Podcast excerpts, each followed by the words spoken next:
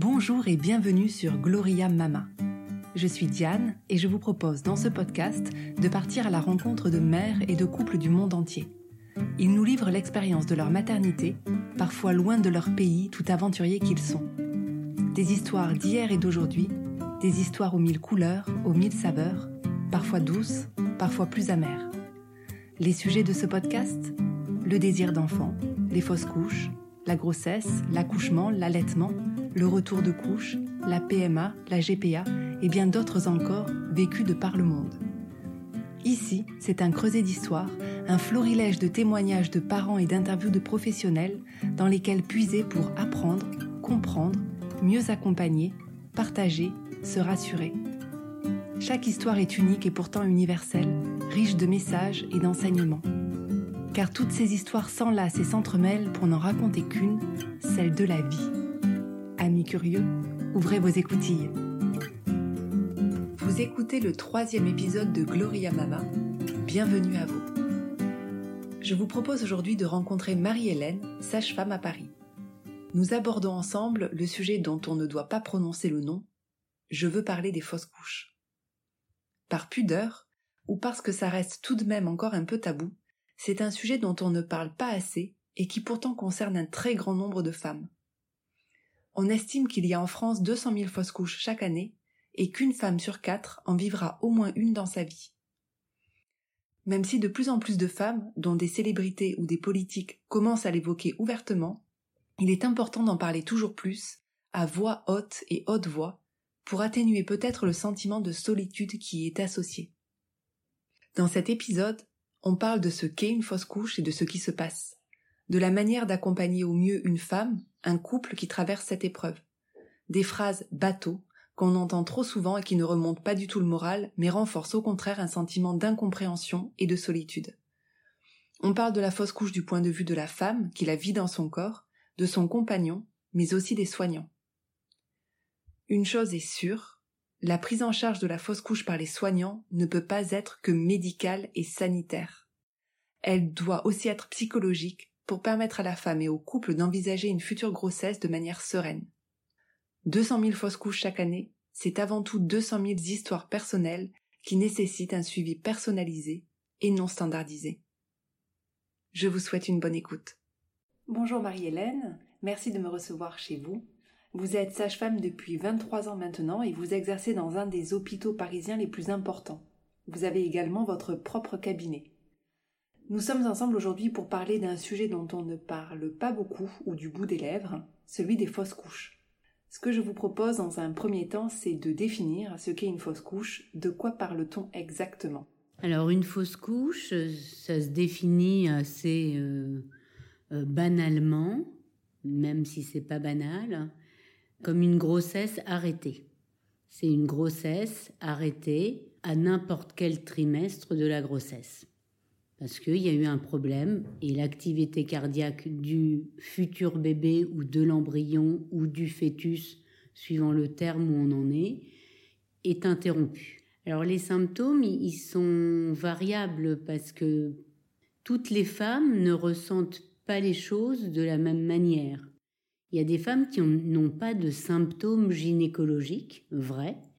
Sinon, les symptômes gynécologiques, si on en a, ça va être des saignements et puis potentiellement des contractions utérines, c'est-à-dire des douleurs au ventre, comme des douleurs de règles, qui signent quand la grossesse euh, va s'expulser. Mais ça dépend à quel moment de la fausse couche on se trouve et les signes diffèrent suivant le moment.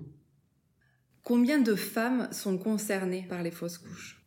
À peu près euh, il y a une grossesse sur quatre ou cinq qui se termine par une fausse couche, avec une variation importante suivant les femmes, c'est-à-dire qu'il y a des femmes qui n'auront jamais de fausse couche au cours de leur vie génitale, et puis il y a des femmes qui auront plusieurs fausses couches dans leur parcours euh, gynécologique. Est-ce qu'il y a des moments qui sont plus risqués que d'autres de faire une fausse couche? Alors, tout dépend de la cause. Souvent, les fausses couches, on ne connaît pas la cause. Mais si c'est par exemple une anomalie chromosomique qui va entraîner la fausse couche et faire que l'activité cardiaque s'arrête, potentiellement on en a plus au premier trimestre, c'est-à-dire statistiquement dans les trois premiers mois. Et il y a un autre biais qui est important, c'est l'âge de la femme, parce qu'après 40 ans, le pourcentage de fausses couches sur les grossesses est un petit peu plus élevé.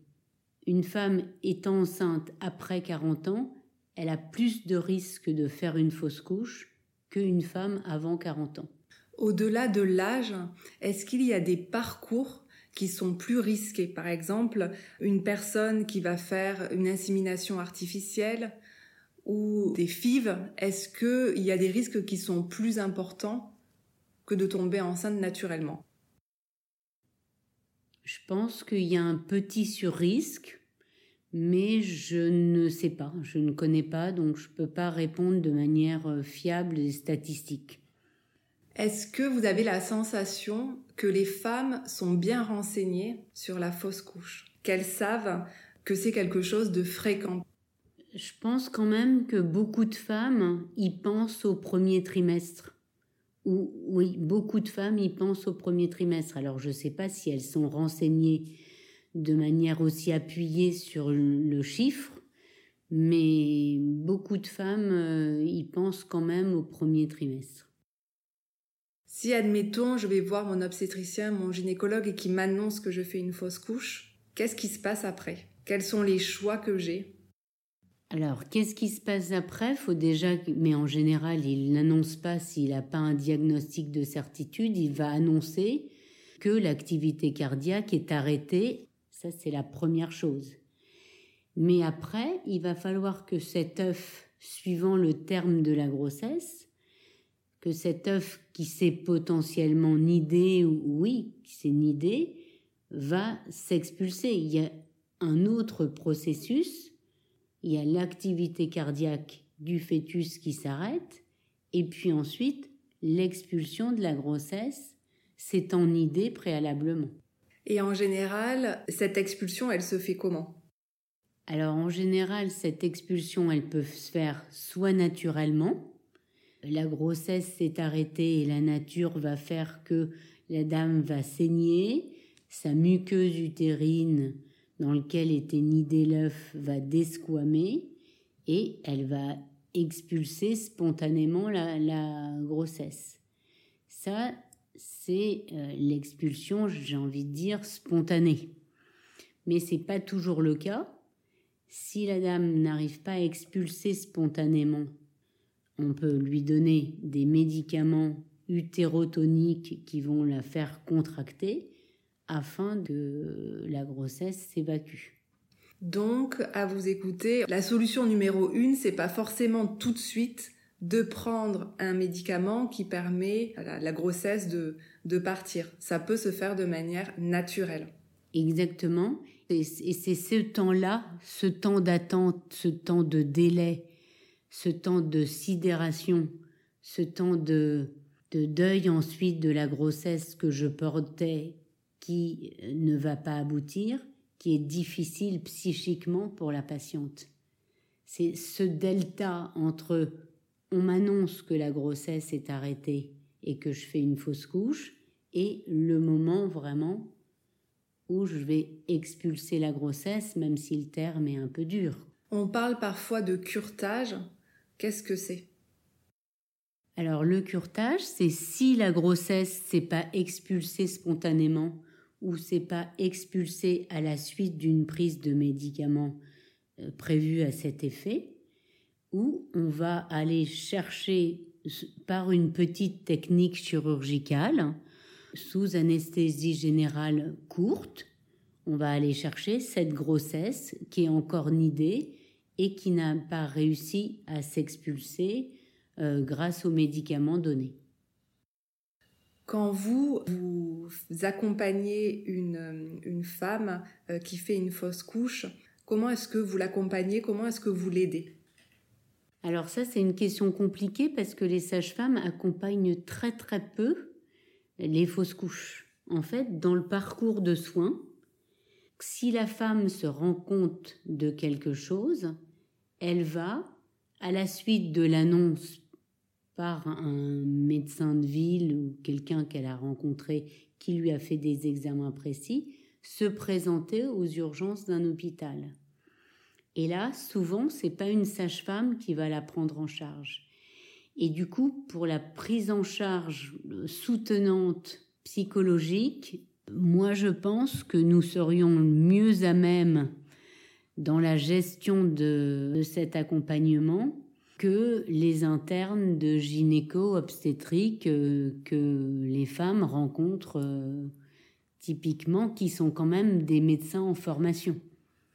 Et qui n'ont pas les clés pour l'accompagnement psychique, c'est pas du tout une critique, mais ils n'ont pas les clés pour l'accompagnement psychique de cette dame qui vous arrive quand même en état de sidération et qui va avoir un processus de deuil à mûrir, parce que c'est le deuil d'une grossesse et d'un projet de grossesse qui avait commencé à se concrétiser.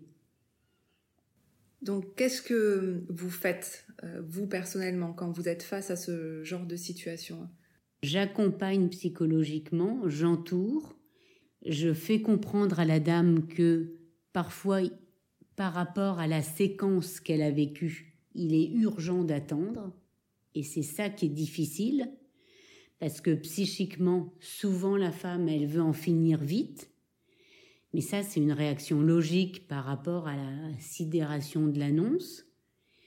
Mais en fait, à ce moment-là, il est urgent d'attendre, de se poser et d'accompagner le, psychisme vers cette idée de ben, ok, j'étais enceinte, je vais plus l'être et comment on va aboutir à la fausse couche et à l'expulsion.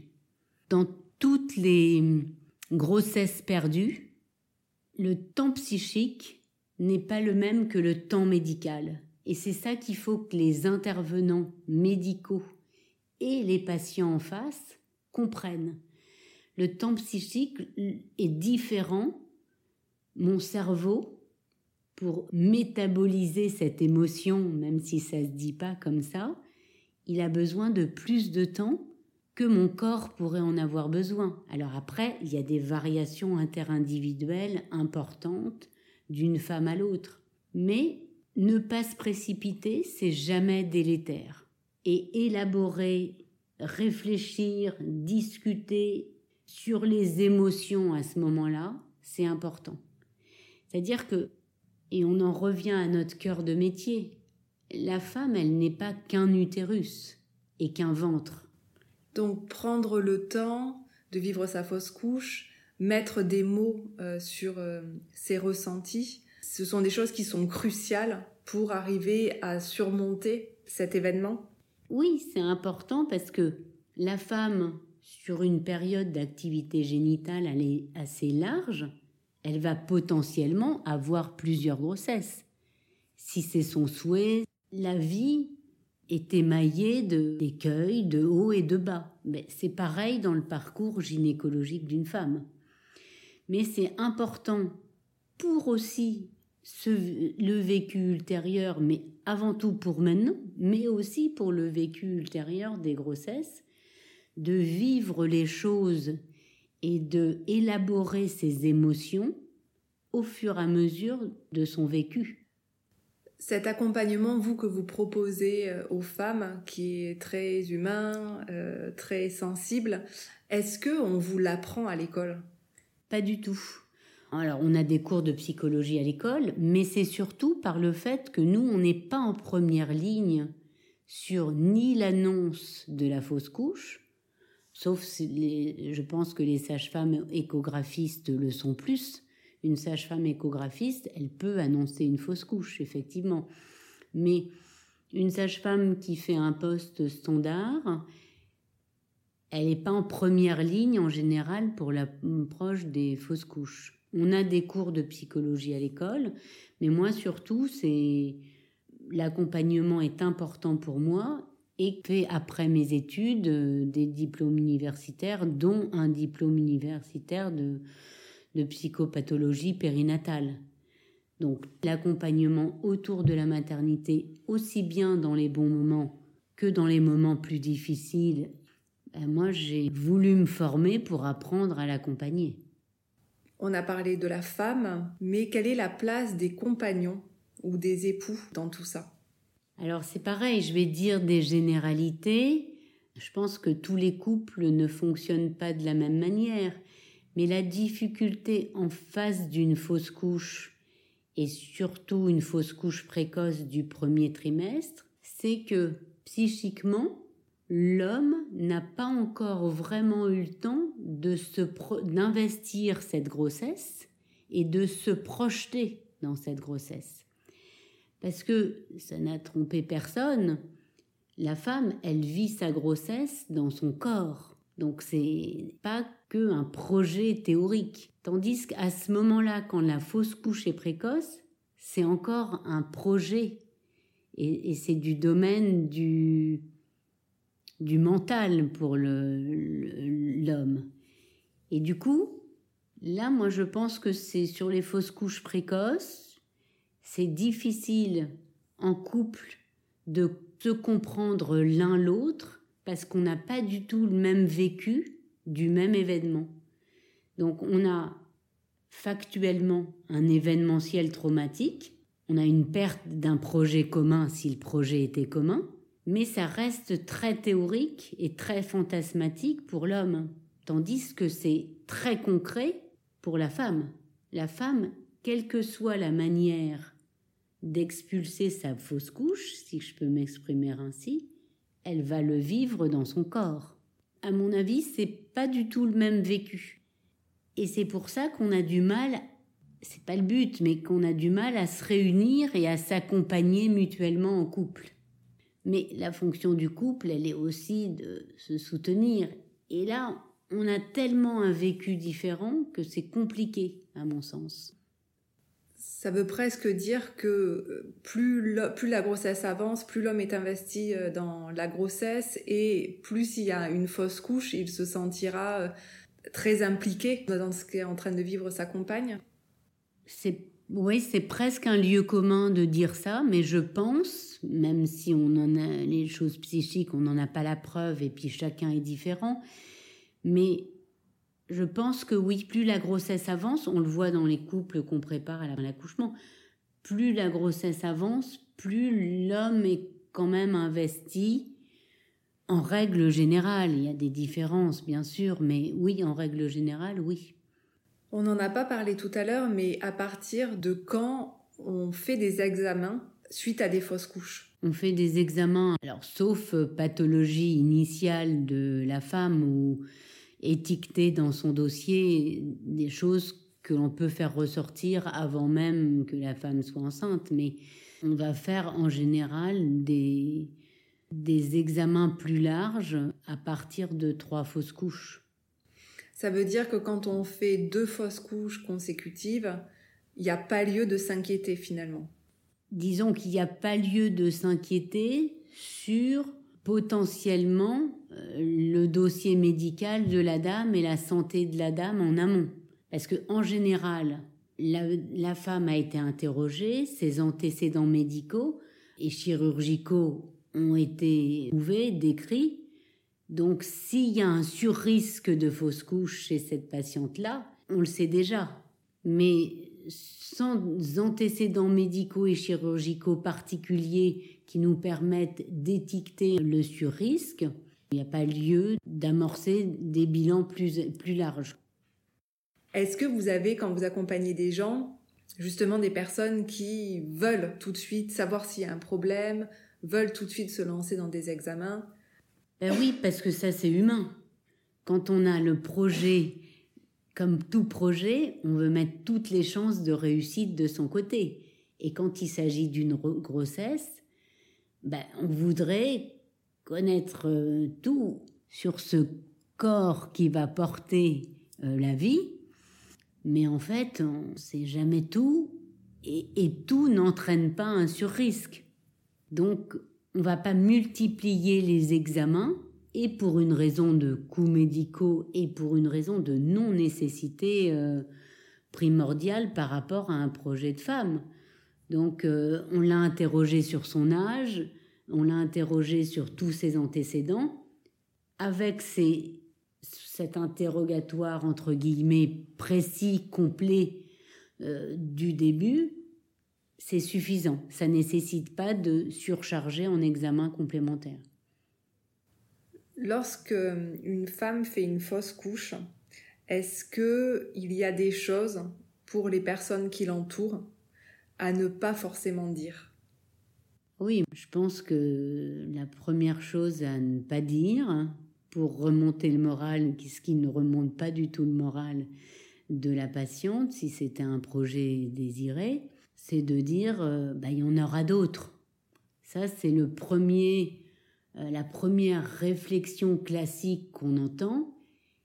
Et c'est des paroles délétères et qui font beaucoup de mal, je pense.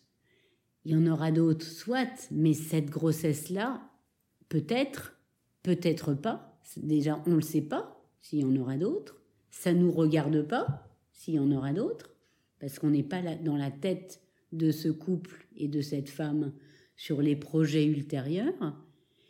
Et puis, il s'agit de parler, d'élaborer psychiquement cette perte-là. C'est ça qui est important. C'est ce deuil-là, le deuil de ce projet-là. Et cette fausse couche-là n'est pas à rassembler avec d'autres grossesses.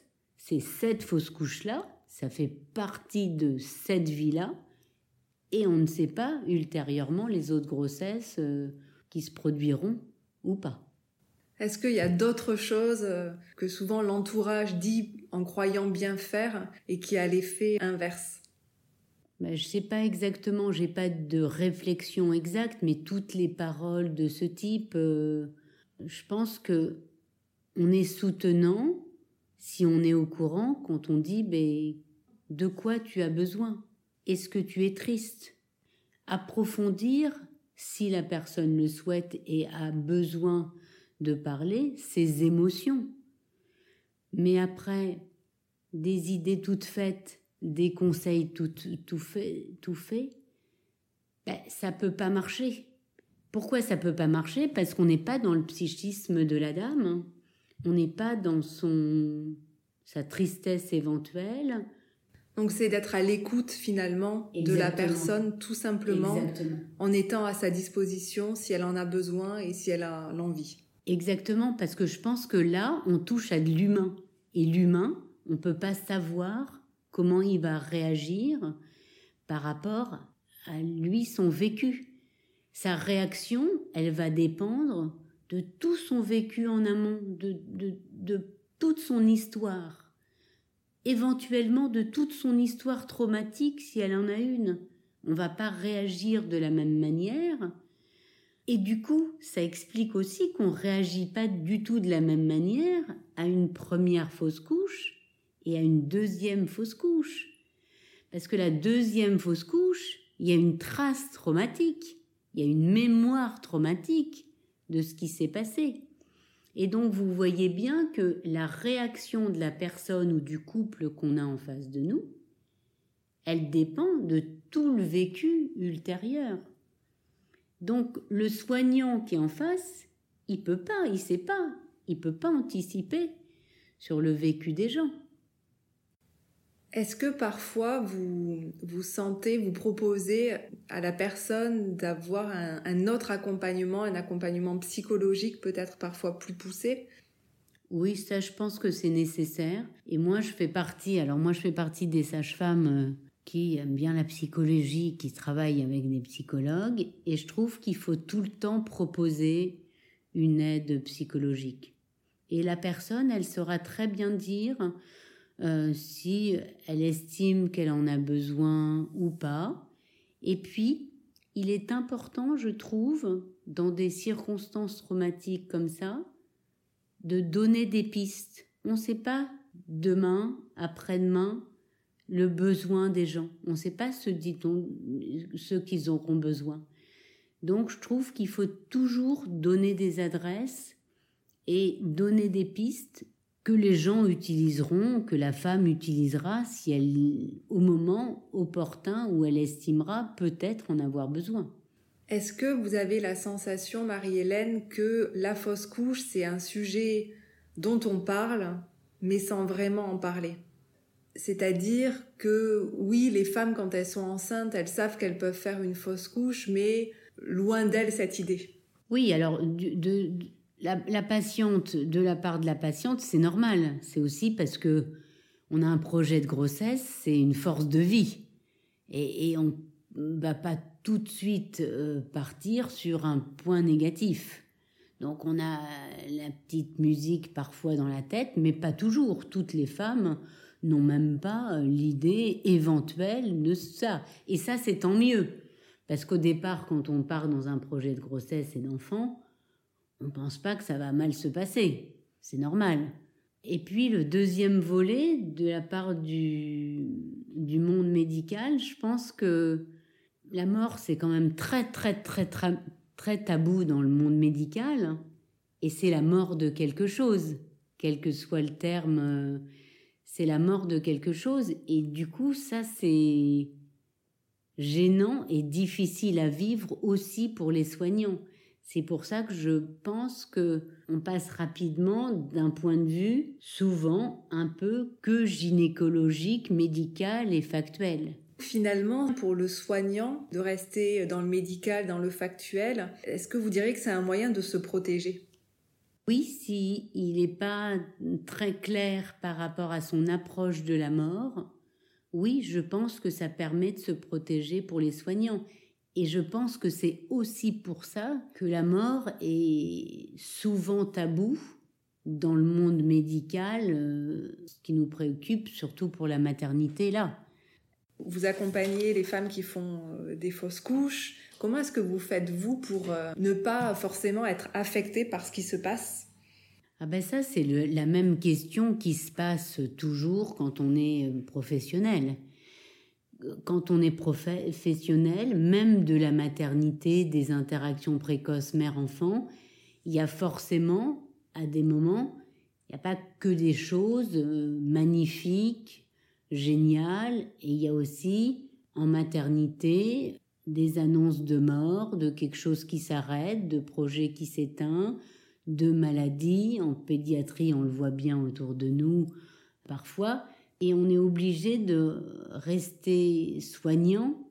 Et en plus, si on veut aider au maximum la dame et l'accompagner, ou le couple et l'accompagner, je pense qu'on ne peut pas le vivre comme un affect personnel. Si on le vit comme un affect personnel, je pense qu'on est moins bon pour aider la femme ou le couple. Oui, l'annonce d'un deuil, bah, c'est toujours difficile. Parce que même s'il ne faut pas se projeter personnellement pour aider au mieux la patiente, c'est humain de se projeter quand même un peu. Mais là, le côté professionnel, je pense, reprend le dessus pour avoir une distance suffisante, euh, bah, le vivre comme affect personnel.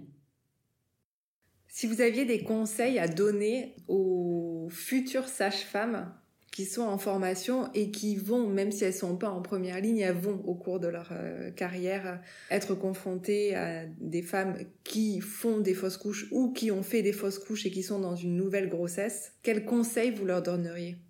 D'être à l'écoute, je pense, à l'écoute de ce que cette dame-là me dit à cet instant T et pas euh, trop projeter ce que j'ai appris. Ce que j'ai appris, c'est important, mais je vais m'en servir en rebondissant par rapport à ce que la dame me dit.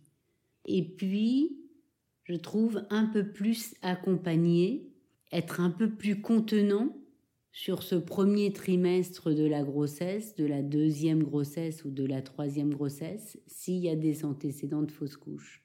Et si la patiente le manifeste aussi, parce que chacun est différent. Et puis le vécu de chacune, il dépend du moment de la vie aussi où ça m'arrive. Et savoir laisser les dames exprimer leurs affects, c'est important, je pense je voudrais juste rebondir. Vous disiez un conseil que je donnerais, c'est euh, d'accompagner les personnes qui ont un passif de fausse couche de, les accompagner plus particulièrement. Euh, c'est quoi un suivi classique de, de grossesse pour une fille qui est enceinte, tout se passe bien et pas d'antécédent de fausse couche? Un suivi classique, c'est une consulte une fois par mois, trois échographies pendant la grossesse et, en fonction de tout ça et tous les résultats, on oriente si on a besoin d'un suivi plus rapproché ou pas. Mais le suivi standard, c'est quand même celui-là. Et les examens complémentaires mensuels euh, adaptés au mois sur lequel on est.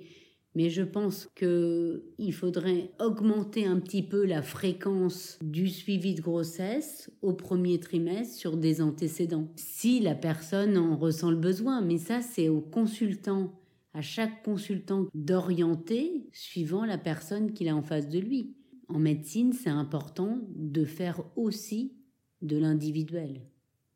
On ne peut pas faire de l'individuel, on est obligé de faire du standardisé, mais au sein du protocole standardisé, il est important après de rajouter de l'individuel si c'est nécessaire.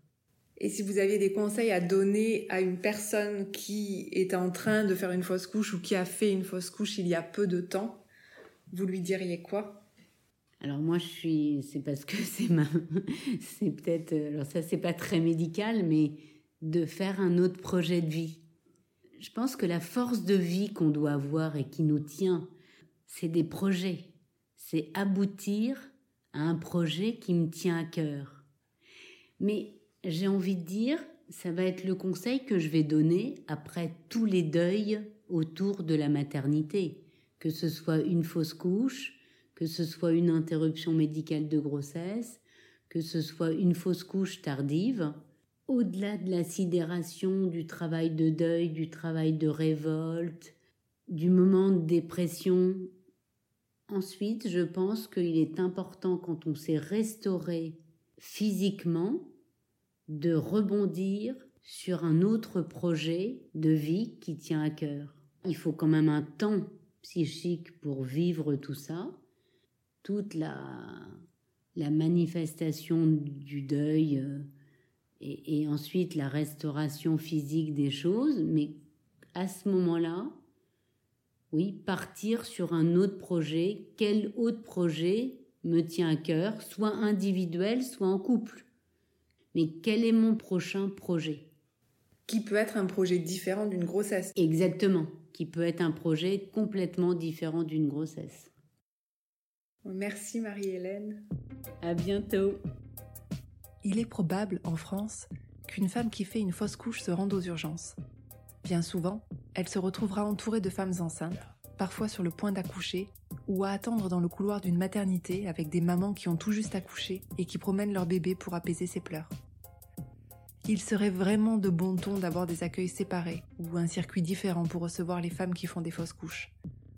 Être à côté de femmes enceintes, sur le point d'accoucher ou qui ont accouché, ce n'est quand même pas le plus délicat que l'on puisse faire. Je vous raconte mon expérience. Voici un extrait de mon livre. C'est la première fois que je viens dans cet hôpital et il me fait l'effet d'un labyrinthe. Je demande mon chemin à la sécurité pour trouver le bâtiment des urgences. Une fois dans le bâtiment, une bonne dame m'indique le premier étage. Je prends l'ascenseur, tourne à gauche où il n'y a pas l'air d'avoir beaucoup d'activité, reviens sur mes pas, tourne à droite et aperçois des sièges tout au bout d'un couloir. Je trouve l'accueil où j'explique la situation à une secrétaire médicale. Elle aussi me parle d'aspiration, d'un air détaché, tout en photocopiant mes papiers d'identité et d'analyse. Mais cette fois-ci, je ne m'emballe pas. Elle n'est pas médecin, encore moins obstétricienne. Je vais attendre gentiment de me faire examiner et de savoir ce que je dois faire. Elle prend ma tension, ma température, et me demande de faire une analyse d'urine. Je regarde mes différentes échographies pour patienter. Non loin de moi, de jeunes parents avec leur bébé de quelques mois. En mode jogging et cernes sous les yeux, ils bercent leur nourrisson comme ils le peuvent quand celui-ci se met à pleurer. À ma droite, une jeune femme au ventre bien arrondi qui respire le plus calmement possible. À ses côtés, son mari, mais pas que. Il y a aussi l'air d'avoir son père et sa mère ou ses beaux-parents. Quelle jolie réunion de famille. Elle a mal, elle respire et essaie de se calmer. Mais je l'entends régulièrement dire J'ai mal, j'ai trop mal, des larmes plein les yeux et la voix.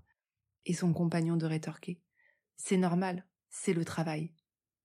Merci bien, Je pense qu'elle ne s'en doutait pas. La vie est quand même très ironique.